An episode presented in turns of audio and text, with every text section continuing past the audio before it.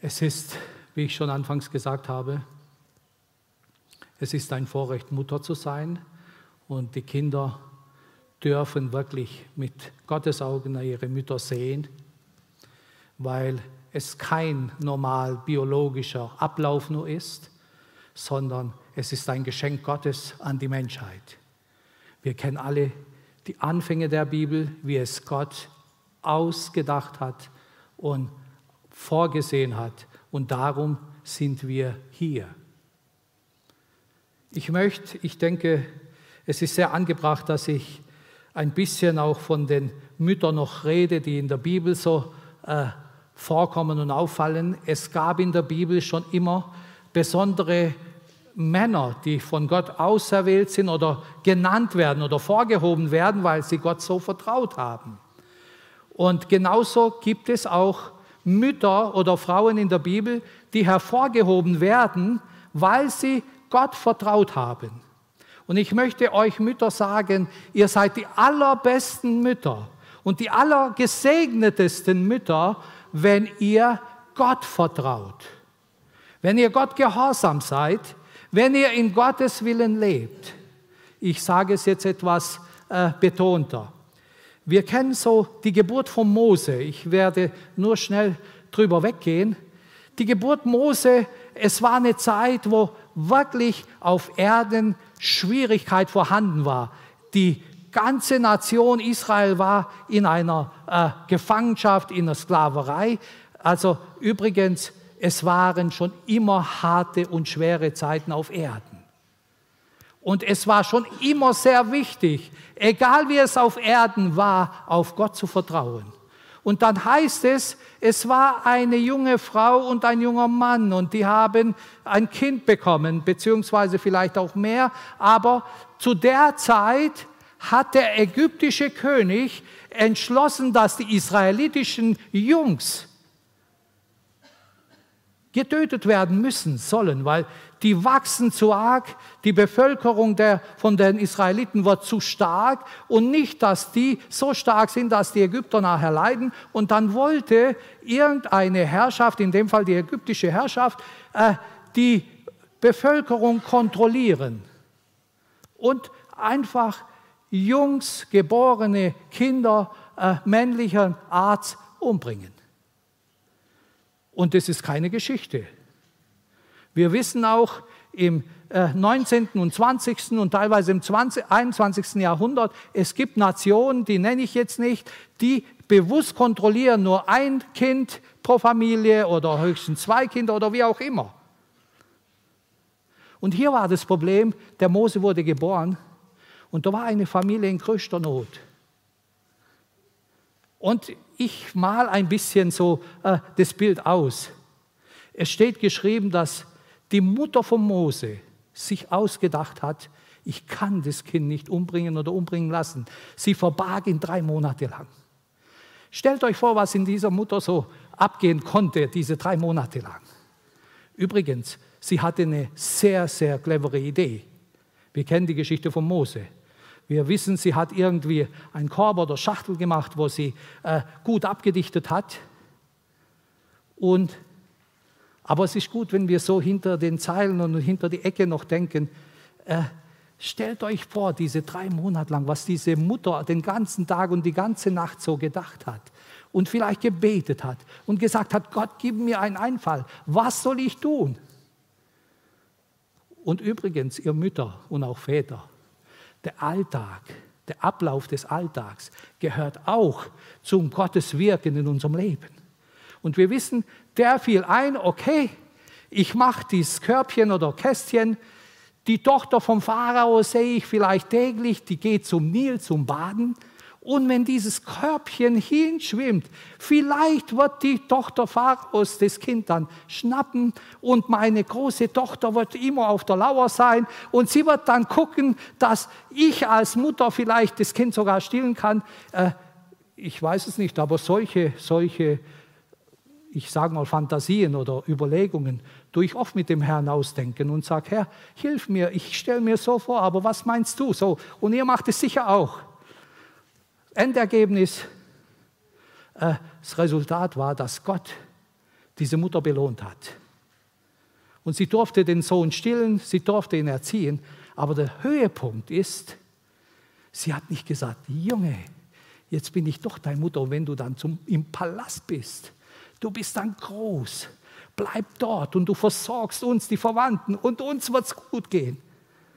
Nein, wir lesen, er wollte zu seinem Volk Israel sich halten, weil die Mutter wahrscheinlich ihm immer gesagt hat, weißt du Mose, Könige und Herrschaft ist alles schön. Aber der Gott Israels, den wir immer wieder erlebt haben, der uns die und die Verheißungen gegeben hat, der uns äh, versorgt hat, als Jakob ausgezogen war, als die Söhne Josef gewachsen sind, die hat ihn in Gottes Wort, in Gottes Realität hinein erzogen. Und wir kennen die Geschichte, dass Mose die Herrlichkeit und die Schönheit Ägyptens weggelegt hat und hat Gottes Willen getan. Diese Mutter gehört doch gepriesen oder sie verdient zumindest einen großen Lob, oder nicht? Ich weiß es nicht, ob je eine Mutter in so einer Situation war oder sein wird, aber es sind Situationen, die nicht immer bequem sind. Und ich möchte von Elia, wir kennen die Witwe von Zabat aus Sarepta, wo eine große Hungersnot war. Es hat nicht geregnet. Es gibt es ja.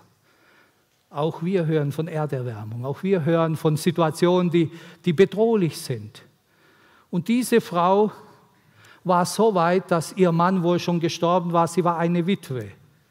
Wie sie ihr Alltag gelebt hat, kann ich euch jetzt nicht beschreiben. Ich weiß nur, dass der Prophet Elia von Gott geschickt wird nach Zabat, geh hin und eine Witwe wird dich versorgen. Warum gerade diese Witwe? Ich kann es euch nicht erklären. Ich kann mir nur so viel erklären, dass ihr Herz aufrichtig gewesen hat sein können und vielleicht immer wieder gebetet hat, Gott, was soll ich tun? Hilf mir, dass ich das tue, was du möchtest. Und dann kam dieser Elia. Und sie hat gewusst, der Prophet, der Mann Gottes, ist in Ehren zu halten. Sie könnte auch sagen, was willst du, Prophet? Der Elia schreit ihr nach, bring mir was zum Essen, äh, komm und, und, und dien mir. Und sie könnte ja sagen, lass mich du in Ruhe, ich bin froh, dass ich für meinen Sohn was habe. Aber wo sie von Gottesmann, von Elia gehört hat, ich will jetzt nur leicht ein wenig übertreiben, aber Fakt war, sie hat auf den Propheten, auf das Wort Gottes gehorcht, auch wenn ihr Leben eventuell in diesem Moment äh, fraglich war. Und ihr kennt die Geschichte. Das Öl und das Mehl haben nie abgenommen. Ich weiß es nicht, welche Frauen hier schon Not erlitten haben, nicht zu essen zu haben, nicht zu trinken zu haben. Es gab schon Zeiten, selbst in unserer Generation, aber die zumindest, die nach dem Krieg da waren, die hatten solche Situationen gehabt. Und wohl jeden, der auf Gott gehört hat. Und bei derselben Frau ist überdes noch ein viel schwierigeres Problem eingetreten. Irgendwann stirbt ihr Sohn. Spätestens dann ist es so wichtig, dass wir Gott und Gottes Willen kennen. Und sie ist nicht zu, was weiß ich wohin gerannt, sondern sie ist zum Mann Gottes gerannt, indem sie Gott sah, wo sie gewusst hat, in seinem Leben lebt Gott, durch ihn wirkt Gott. Und wir kennen, äh, der Sohn wurde ihr wieder gegeben. Diese Mutter gehört auch gelobt. Und so könnte ich jetzt so viele Beispiele sagen, ich renne nur schnell durch. Dann war eine äh, zu Zeiten Elisas. Es heißt, eine Witwe von den Prophetenjüngern. Also sprich, Prophetenjünger war verheiratet und die Frau blieb Witwe, hatte zwei Söhne. Die Welt war so verkehrt und so korrupt, dass man ihr die zwei Söhne zum Leibeigenen wegnehmen wollte, zum Sklaven. Das ist auch nicht fremd. Stell dir vor, Mutter oder auch Vater, aber in dem Fall die Mütter, da kommt jemand und sagt, ich nehme deine Söhne, äh, die müssen mir gehören und müssen mir arbeiten, du siehst sie nicht mehr, äh, du bist verschuldet und fertig. Das gab es und es gibt es teilweise noch auf Erden jetzt noch. Und dann ist schnell die Frage, wie verhältst du dich? Wenn du Gott nicht kennst, dann heulst du nur. Wenn du Gott kennst, dann gehst du zu, zum Herrn. Hier heißt es, dass diese Witwe zu Elisa gerannt ist und gesagt hat, Elisa, ich habe eine Not, ich weiß nicht, was ich tun soll. Man will mir die Kinder nehmen. Hilf mir. Und Elisa sagt, was hast du zu Hause? Und dann sagt sie nichts mehr, nur noch ein Krug, wo Öl drin war. Und was sagt Elisa? Wahrscheinlich, weil er äh, überzeugt war, dass Gott die Rettung will. Oder hat Gott direkt zu ihm gesprochen? Geh, fühl so viele Krüge, hol so viele Krüge du nur kannst und fühl aus dem einen Krug dort hinein, dass du reich wirst. Und dann wissen wir, dann durfte sie das Öl verkaufen und sie konnte ihre Kinder, ihre Söhne freikaufen. Es sind Geschichten, aber die sind vorgekommen. Es sind Geschichten in unseren Tagen, wo wirklich existenzielle Nöte, Probleme, jetzt gerade in dieser Zeit auch aufkommen und du fragst dich, was soll ich tun? Wie zahle ich die Miete? Wie kann ich die Raten zahlen? Was mache ich? Elisa sagt, was hast du zu Hause? Gott sagt dir, was hast du in deinem Herzen? Wenn du Gott wirklich als dein Freund, als dein Erlöser hast, dann sag, Herr, ich habe nur das. Ich hatte die Arbeit, aber ich habe jetzt nur das. Aber Herr, ich schaue auf dich, hilf mir. Du hast doch dieser Witwe bei Elisa geholfen. Mach irgendwie, dass auch in meinem Leben was geschieht. Wäre ich überzeugt, dass es geschehen kann. Also ich bin überzeugt. Und du wahrscheinlich auch. Wie oft hat der Herr schon in aussichtslosen Situationen dir und auch mir Gnade geschenkt. Amen. Solche Mütter gehören gelobt und besonders herausgehoben werden. So, und dann möchte ich, ich möchte jetzt schauen, dass ich die Zeit einhole, aber es ist so wichtig. Dann kennen wir von Elisa, da war noch mal eine Frau, die hatte alles, die Schunemiterin. Wer kennt die Geschichte?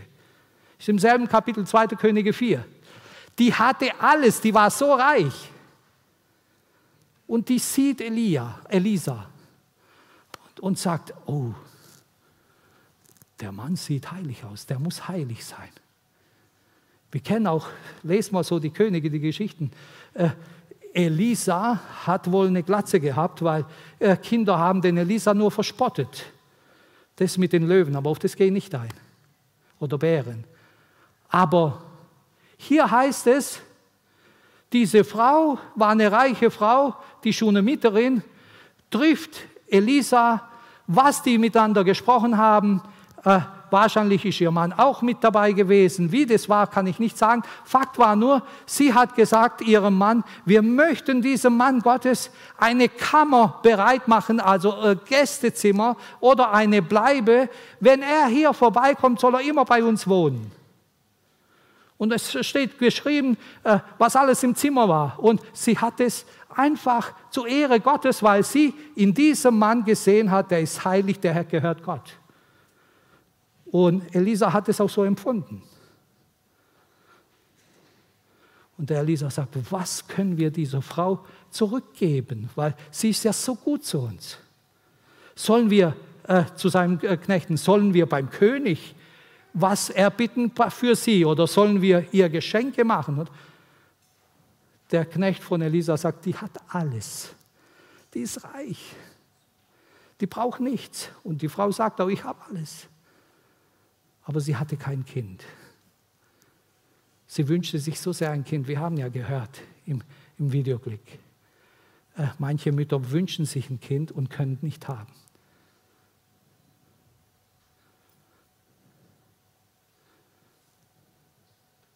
Ich will jetzt nicht fragen, wer wünscht sich ein Kind und kann nicht haben, aber ich weiß, es gibt einige, die es so gewünscht haben oder wünschen und können nicht haben.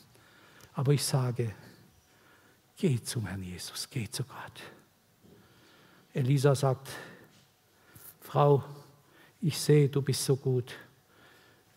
Nächstes Jahr um die Zeit wirst du ein Kind haben. Also ich bin überzeugt, dass dieses Kind wirklich das Geschenk Gottes war. Und alle waren überzeugt. Und ich möchte einfach sagen, egal wie deine Situation ist, Mutter oder Vater, aber in diesem Fall die Mütter, vertraut auf den Herrn Jesus. Er hört Gebet. Aber euer Tun, euer Handeln im Alltag ist so wichtig, liebe Mütter. Nicht nur, ich bin Mutter und ich liebe mein Kind und ich mache alles für mein Kind, es ist gut und alles hat seinen Platz. Aber wir sehen, diese, diese Schunamiterin war gastfreundlich. Und im Hebräerbrief heißt es, gastfreundlich zu sein, gastfrei zu sein, vergesst nicht. Denn manche haben schon Engel beherbergt. Ob die Schunamiterin gewusst hat, dass das ein Engel wird, der Elisa, oder ob er ein besonderer Prophet ist, weiß ich nicht. Aber auf alle Fälle hat sie den Lohn eines Propheten empfangen. Sie wurde gesegnet. Und dann kennen wir noch die Geschichte von Hannah. Äh, Mittwochs haben wir ja mal eine, eine Botschaft gehört, wo Hannah so gefleht hat und zu Gott gekommen ist und wie Gott ihr Wunsch erfüllt hat, ein Kind zu bekommen. Aber es gibt auch noch andere im Neuen Testament und jetzt möchte ich uns mehr ansprechen. Im Westen ist es nicht ganz so, so ausgeprägt, wenn jemand kein Kind hat. Damals war es die Versorgung, die Altersvorsorge, damals war es die Sicherheit. Jetzt macht es der Staat oder das Sozialamt, ich weiß es nicht. Aber im Neuen Testament gab es auch Mütter und Frauen, die, die Probleme hatten. Wir kennen die Geschichte von der, von der Frau aus Syrophonizien. Diese Frau hatte, es heißt, ihr kleines Mädchen wurde von einem bösen Geist geplagt. Und sie wussten nicht mehr, was zu tun. Und ich weiß, ich spreche hier Leute an, die Kinder haben oder kennen Situationen, wo Kinder unter Depressionen, unter äh, Gefangenschaft oder der böse Geist sie plagt. Und diese Mutter wusste, wenn ich zu Jesus komme, wenn ich Jesus begegne, er kann mir helfen. Und ich sage dir, äh, lern dies von dieser Frau. Sie kam zu Jesus, rief ihr hinterher, schrie hinterher, hilf mir, mein Kind wird geplagt. Aber weil sie aus anderer Nation war, war damals nicht so selbstverständlich, dass man sie angehört hat. Und wir wissen, Jesus hat ihr dann zugehört. Und das mit dem Brosamen. Sie hat nicht nachgegeben, hat geglaubt. Und ihre Tochter wurde frei. Also auch diese Mütter gehören wirklich besonders gelobt. Und ich möchte alle aufrufen, alle ermutigen, wenn ihr solcherlei Schicksale oder Probleme habt, gebt nicht auf. Der Jesus hört. Wir wissen nicht, wie lange diese Frau äh, mit dem Kind sich gequält hat, aber Gott hat Gnade geschenkt. Und wenn du auch zehn Jahre oder 20 Jahre irgendwo für eine Sache betest, der Herr ist derselbe Herr auf dem Thron und er lässt dich nicht allein. Und ein letztes, der Jüngling zu Nain. Eine Witwe heißt, sie, sie äh, trugen eine Leiche, einen kleinen Jungen, der ist gestorben. Ein Jüngling wird, ich weiß nicht, wie ich es definieren kann, aber der muss jung sein. Irgendwie, was weiß ich, Kindergartenjunge oder auch schon in der ersten Klasse. Und Geweine und Geheule. Und sie war eine Witwe. Ihr Sohn wurde oder ist gestorben. Und Jesus sieht die Herzen. Wir wissen, Jesus äh, hält die, dieses Beerdigungszug auf und sagt, Moment, und sagt der Frau, fürchte dich nicht, äh, hab keine Angst und er gibt dir ihren Sohn wieder. Der ist gut. Und ihr Mütter, es ist jetzt Muttertag, äh, wir schätzen euch, wir ehren euch. Aber über allem möchten wir sagen, Gottes Gnade, Gottes Güte war so gut zu euch und zu uns. Und ihr Mütter, ihr seid nur Werkzeuge in Gottes Hand, zur Ehre Gottes. Ihr dient euren Familien, euren Kindern. Es ist ein Geschenk. Aber die Familienangehörige möchten, so wie es Gott verordnet hat, ihren Respekt, ihre Dankbarkeit bringen.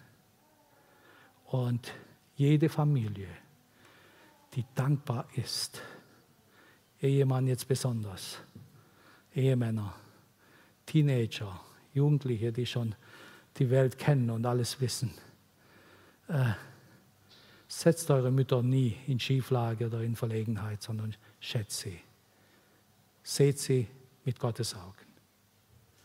Und ich sage nochmal, die Einheit in der Familie, Wertschätzung in der Familie ist Gottes Wille.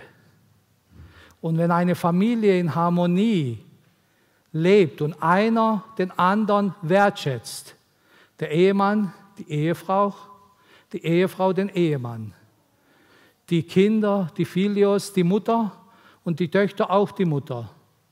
Das heißt noch nicht, dass wir nicht anderer Meinung sein dürfen. Es das heißt nicht, dass du immer nur nicken musst.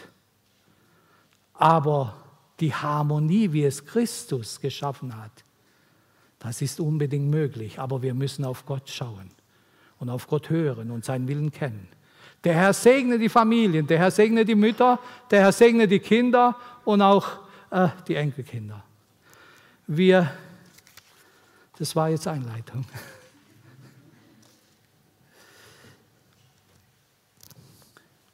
Wir haben die letzten Wochen sicherlich äh, besondere Zeiten hinter uns. Aber ich kann sagen, wie eure Zeit auch war, der Herr Jesus hat an Glanz, an Macht und an Stärke nicht verloren, er ist dasselbe. Und er hat auch uns nicht alleine gelassen und euch. Ihm sei Ehre, dass uns wirklich die Krankheit und die Infizierung äh, ferngeblieben ist. Es ist nicht unser Verdienst, es ist Gottes Gnade.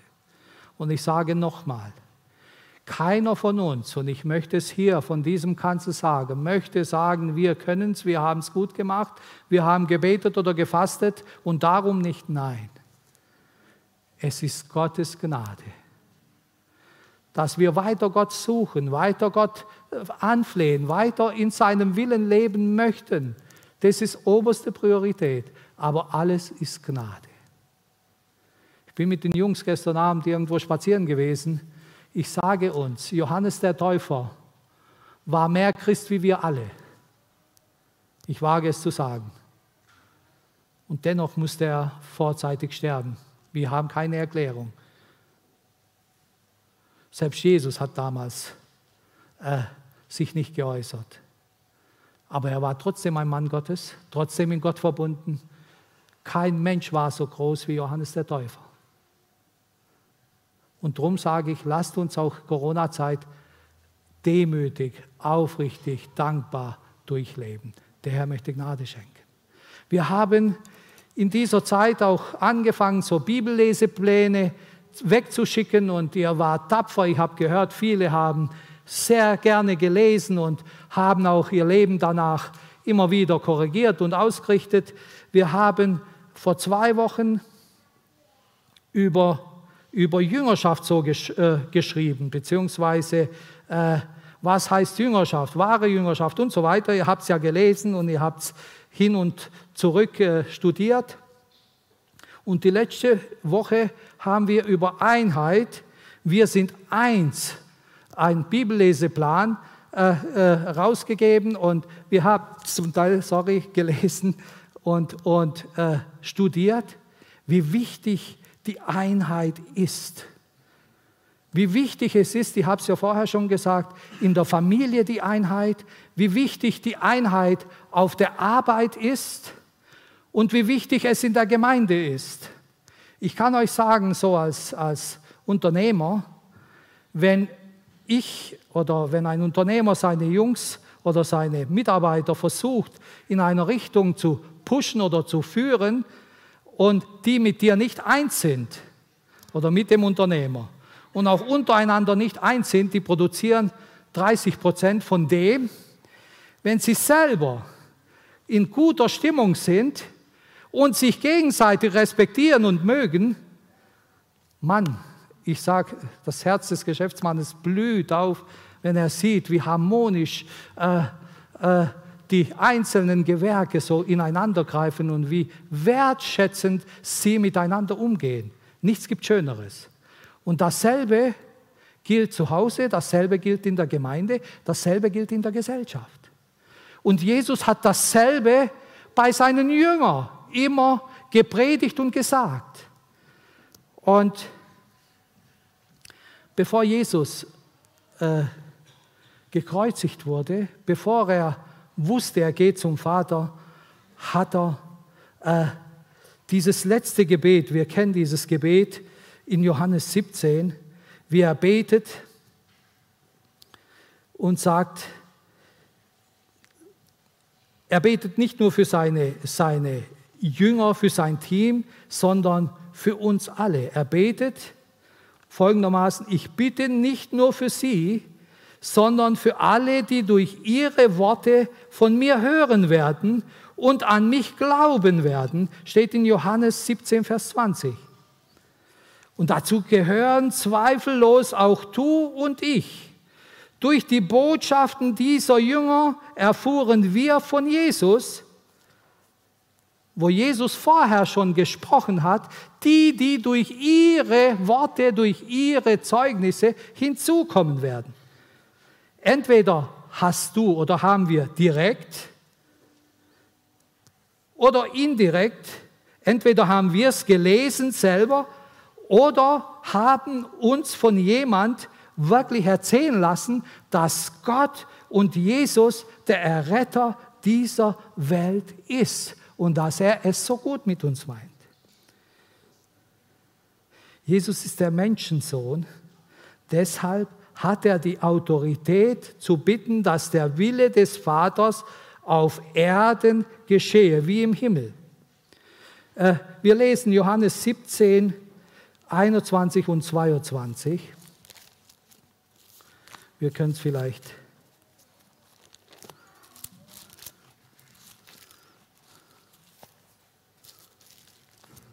der hohepriesterliche Gebet oder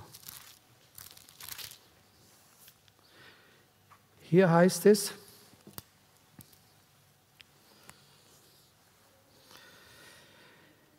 Wie du, Vater, in mir bist und ich in dir, so sollen auch sie in uns sein, damit die Welt glaube, dass du mich gesandt hast.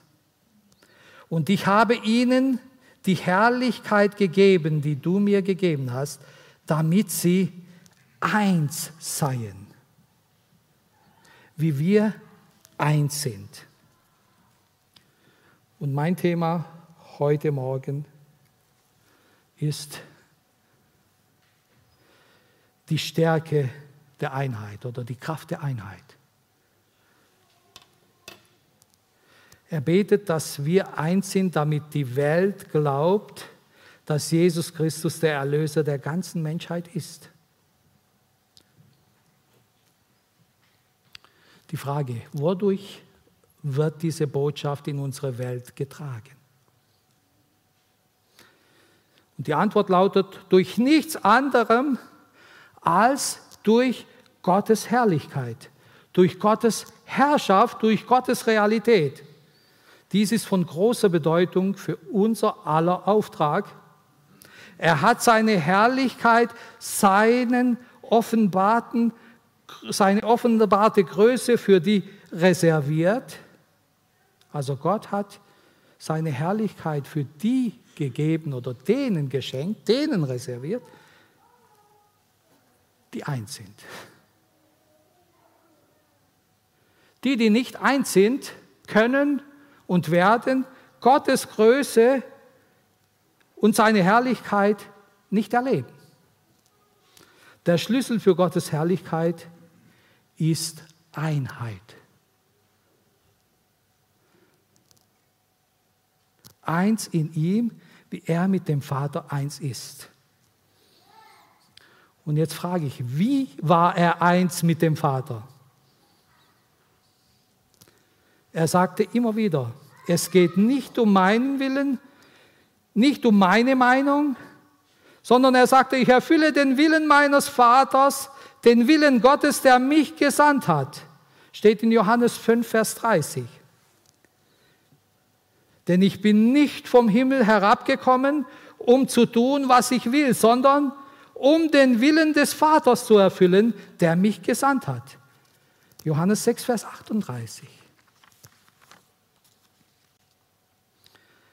Er war eins mit dem Vater. Wisst ihr warum? Weil er tat, was sein Vater wollte. Selbst wenn das nicht populär oder bequem war. Er tat den Willen des Vaters. Dasselbe galt für die ersten Jünger. Sie waren alle einmütig, lesen wir in der Apostelgeschichte, sie waren alle einmütig an dem Tag, als Gott seine Größe und seine Herrlichkeit der damaligen Welt offenbart hatte. Es waren die 120, die eins waren und gewartet haben. Nicht die Zehntausende, die Jesus gehört hatten. Jesus war die drei Jahre unterwegs und es waren Zehntausende von Leuten, die ihn gehört haben, die dieselbe Botschaft gehört haben wie diese 120. Oder es waren auch nicht die 380 Personen, die Jesus nach seiner Auferstehung begegnet sind. Die haben gemerkt, 380 Leute, so wird es in der Bibel beschrieben, haben Jesus gesehen, von den Toten auferstanden. Sie haben realisiert, dieser Jesus war tot. Gott hat ihn von den Toten auferweckt. Er ist der Sohn Gottes. Aber es waren nur 120, die es wirklich ergriffen haben.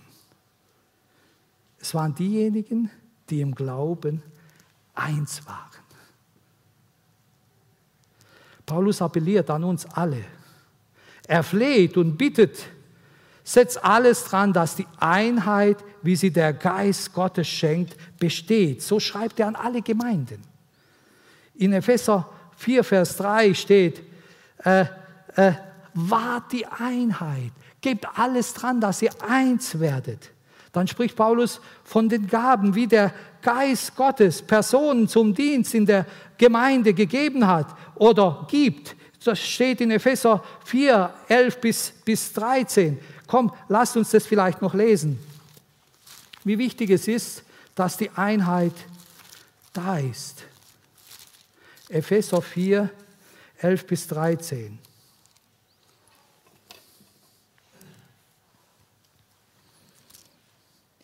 Und er hat einige als Apostel eingesetzt, einige als Propheten, einige als Evangelisten, einige als Hirten und Lehrer, damit die Heiligen zugerüstet werden zum Werk des Dienstes. Dadurch soll der Leib Christi erbaut werden, bis wir alle hingelangen zur Einheit des Glaubens. Es ist so wichtig. Und der Erkenntnis des Sohnes Gottes zum vollendeten Mann, zum vollen Maß der Fülle Christi. Darum ist so wichtig, dass wir eins werden, dass wir hingelangen zur richtigen Mannesalter, dass wir erleben, wie Gott wirkt, dass wir erleben, wie Gott seine Herrschaft, seine Kraft, seine Wunder in uns, in unser Leben, in der Familie, in der Gemeinde offenbaren kann. Du wirst ja wohl nicht glauben, wenn du deine Frau immer Streit, mit deiner Frau immer Streit hast und sie immer verachtest, jetzt rede ich zu Männern, umgekehrt gilt es auch, dass du wirklich das Höchste immer geben kannst oder geben würdest deinem Partner, wenn er, wenn er streitet oder wenn Uneinheit herrscht. Ihr wisst, was ich meine. Und dort, wo Uneinheit ist, dort zerfällt alles. Dort geht eine Familie auseinander. Dort geht auch eine Gemeinde auseinander. bis wir hingelangen zur Einheit des Glaubens. Unser Auftrag und Ziel ist das gleiche wie die der ersten Gemeinde in der Apostelgeschichte, ein zu sein und damit Gottes Größe, seine Herrlichkeit zu offenbaren. Wir wissen, was dort geschehen ist, als sie eins waren, wie viele sich plötzlich bekehrt haben, wie der Geist Gottes ausgegossen wurde, wie äh, Kranke geheilt wurden, wie Petrus und Johannes zum Tempel gehen, wie sie wirklich in Gottes Allmacht unterwegs sind, weil sie eins waren. Es gibt keinen anderen Weg. Unsere Gemeinde muss eins werden, vereint im Glauben und Erkenntnis. Der einzige Weg zu wahrer Einheit ist der, den Jesus und die Jünger hatten. Und zwar Gehorsam gegenüber dem Wort Gottes. Das ist der einzige Weg. Wenn wir nicht gehorsam sind dem Worte Gottes, wird nie eine Einheit zustande kommen. Denke mal nach, als Israel eins war. Wer kennt die Geschichte von Jericho? Alle. Sie waren so eins, Gott offenbart Josua, geht, lauft durch diese Riesenmauern, die eigentlich äh, unbezwingbar scheinen oder es ist unmöglich. Die Kundschafter haben ja ihr Statement gegeben. Aber da Josua und Mose gesagt haben, Leute, schaut nicht auf Menschen, vertraut Gott. Äh, wir werden sie besiegen. Lasst uns jetzt sieben Tage um Jericho marschieren. Wie viele von uns würden freiwillig sieben Tage lang marschieren. Streck nicht. Aber irgendwann nach dem dritten Tag wäre es mir wahrscheinlich irgendwann, äh, ich sage es auch schwäbisch, zu blöd. So wären wir Menschen. Aber sie waren so eins, haben gesagt, Gott hat gesprochen, wir marschieren sieben Tage. Und am siebten Tage stell dir vor, siebenmal drum rumlaufen. Immer dasselbe, aber ruhig und ruhig und nichts sagen nur atmen. Wir kennen die Geschichte. Aber sie waren eins, sie haben alle geglaubt und alle sind marschiert. Ich weiß nicht, wenn einige wären, da wären und nicht marschiert wären, ob Jerichos Mauern gefallen wären. Kann ich euch nicht sagen. Aber wir wissen, dass wenn ein Volk Gott gehorsam ist und das tut, was Gott sagt, dann erlangt es Sieg dann erlangt es wirklich viele, viele Siege. Und wir lesen so in der Bibel, Salomo und auch David, aber Salomo am Anfang seiner Zeit hat Gott geglaubt, hat Gott gehorcht, hat Gottes Willen getan. Und es steht geschrieben, dass äh, zu der Zeit war die ganze Nation Israel so reich, niemand hatte Mangel.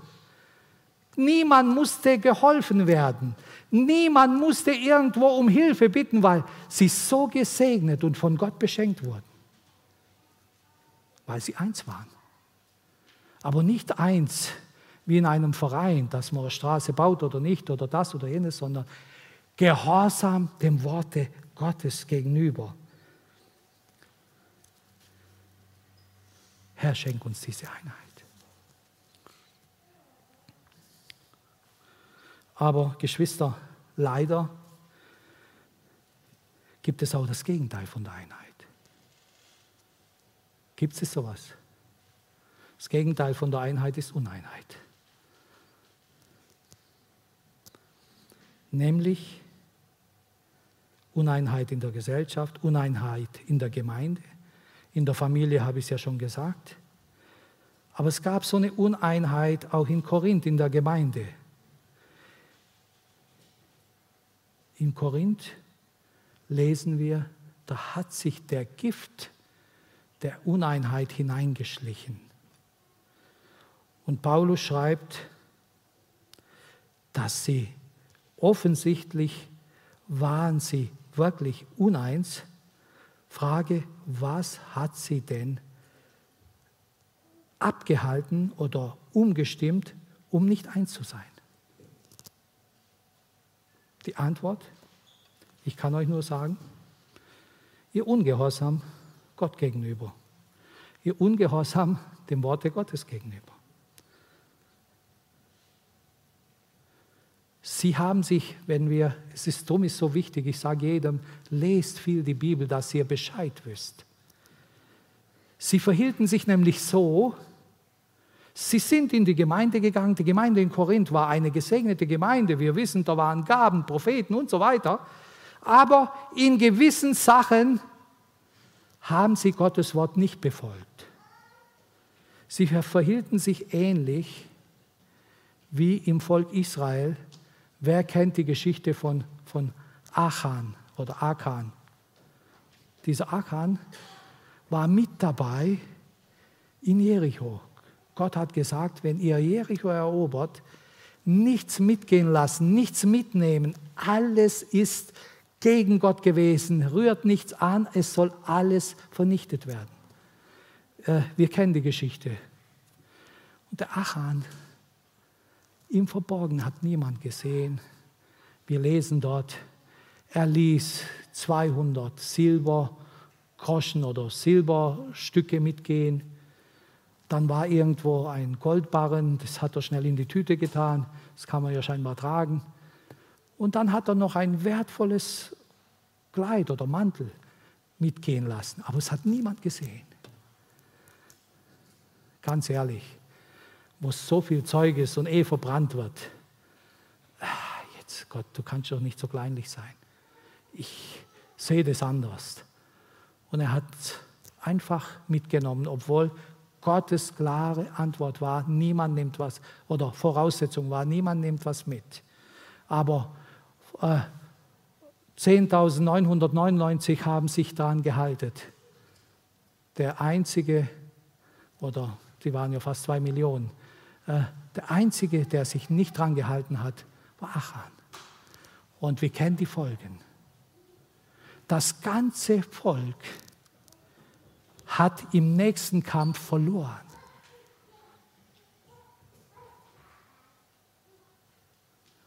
Und ich hoffe oder ich wünsche, jetzt wisst ihr, was jetzt kommt. Was denkst du oder was denke ich, wenn ich alleine in der Gemeinde ungehorsam werde, Gottes Wort gegenüber? Ist die Gemeinde im Genuss desselben Segens, wie wenn ich gehorsam bin oder nicht? Denkst du, Gott segnet die Gemeinde, wenn du dem Wort Gottes gehorsam bist, genauso wie wenn du dem Worte Gottes nicht gehorsam bist? Herr, bewahre uns davon. Die Einheit, wir hören es oft, aber ist der Schlüssel des ewigen Lebens. Ist der Schlüssel, dass eine Gemeinde eine Braut Christi werden kann oder soll. Und ich möchte uns alle ermutigen oder an alle tiefst appellieren. Trachte, jaget nach dem Frieden, jaget nach der Einheit, weil Unfriede, Uneinheit zerstört jedes Volk. Es ist meine Meinung. Ich sehe das so. Ich habe eine andere Auffassung. Paulus sagte, jagt dem Frieden nach. Jagt der Einheit nach.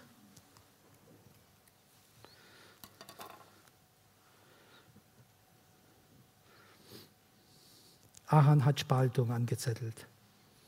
Und die in Korinth haben auch Spaltung angezettelt. Ungehorsam gegenüber Gott, Gottes Wort,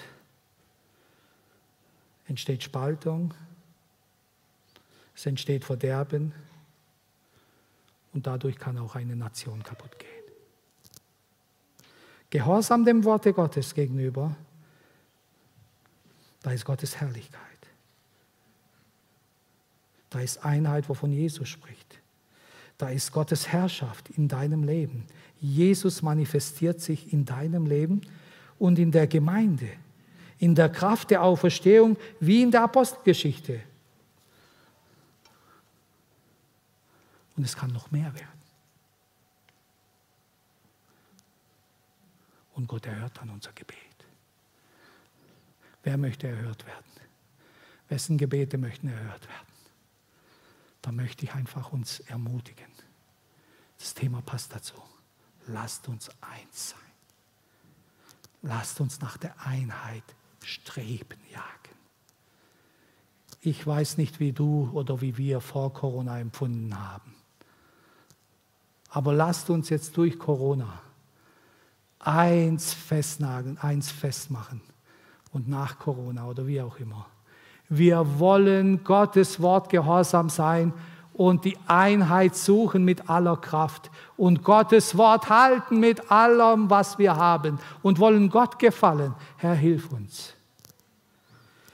Wir möchten jetzt hier auch, äh, ich habe aus 1. Korinther 11 schon gelesen, daher stammt auch äh, der Text zum Abendmahl aus dem Korintherbrief, wo Paulus dann sie ermahnt, dass sie eins sein sollen und dann sagt, wie wichtig es ist, dass, der, dass wir am Abendmahl Gottes wirklich versöhnt und in Einheit sein müssen oder sollen und wie wichtig es ist, wenn wir eins sind, denn wenn wir uneins sind, äh, können Krankheiten, können Nöte entstehen. Und ich lese jetzt die Einsetzungsworte aus 1. Korinther 11 fürs Abendmahl. Wir werden Abendmahl feiern, ihr seht, und wir freuen uns.